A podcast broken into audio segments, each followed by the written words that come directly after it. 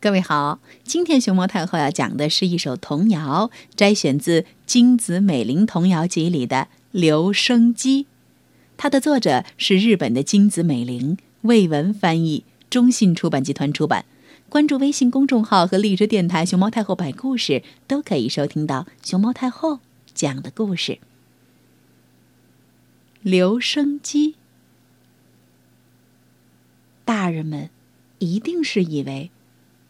孩子们什么都不想，所以，当我驾着我的小船，好不容易找到了一个小岛，正要从城门下经过的时候，大人们突然就打开了留声机。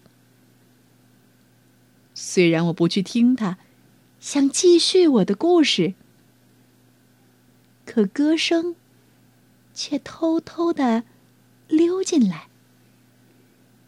把我的小岛、我的城堡，全都偷走了。